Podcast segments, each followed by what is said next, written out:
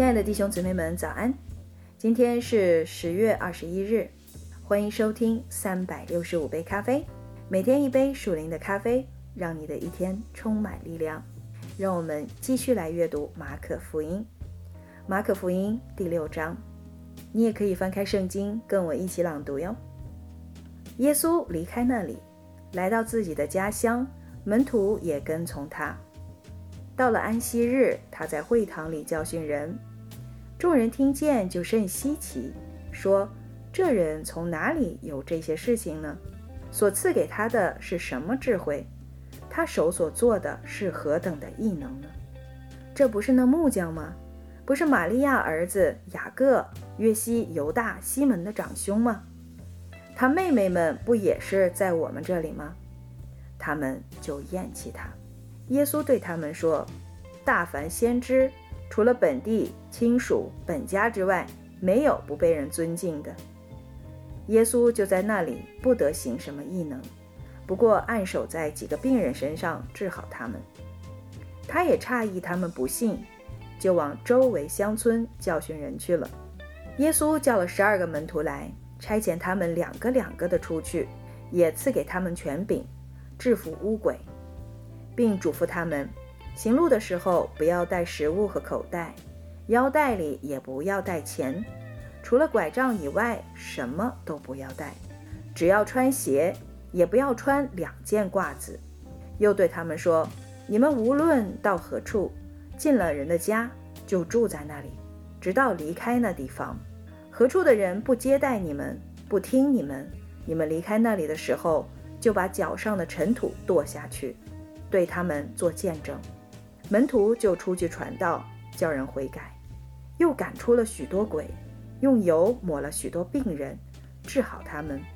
耶稣的名声传扬出来，希律王听见了，就说：“施洗的约翰从死里复活了，所以这些异能由他里面发出来。”但别人说是以利亚，又有人说是先知，正像先知中的一位。希律听见，却说：“是我所斩的约翰，他复活了。”先是希律为他兄弟腓力的妻子希罗底的缘故，差人去拿住约翰，锁在监里，因为希律已经娶了那妇人。约翰对希律说：“你娶你兄弟的妻子是不合理的。”于是希罗底怀恨他，想要杀他，只是不能，因为希律知道约翰是异人，是圣人。所以敬畏他，保护他，听他讲论，就多照着行，并且乐意听他。有一天恰巧是希律的生日，希律摆设宴席，请了大臣和千夫长，并加利利做首领的。希罗底的女儿进来跳舞，使希律和同席的人都欢喜。王就对女子说：“你随意向我求什么，我必给你。”又对他起誓说。随你向我求什么，就是我国的一半，我也必给你。他就出去对他母亲说：“我可以求什么呢？”他母亲说：“施洗约翰的头。”他就急忙进去见王，求他说：“我愿王立时把施洗约翰的头放在盘子里给我。”王就甚忧愁，但因他所起的事，又因同席的人，就不肯推辞。随即差一个护卫兵。吩咐拿约翰的头来，卫兵就去，在监里斩了约翰，把头放在盘子里，拿来给女子，女子就给他母亲。约翰的门徒听见了，就来把他的尸首领去，葬在坟墓里。使徒聚集到耶稣那里，将一切所做的事、所传的道全告诉他，他就说：“你们来，同我暗暗的到旷野地方去歇一歇。”这是因为来往的人多，他们连吃饭也没有功夫，他们就坐船，暗暗地往旷野地方去。众人看见他们去，有许多认识他们的，就从各城步行，一同跑到那里，比他们先赶到了。耶稣出来见有许多的人，就怜悯他们，因为他们如同羊没有牧人一般，于是开口教训他们许多道理。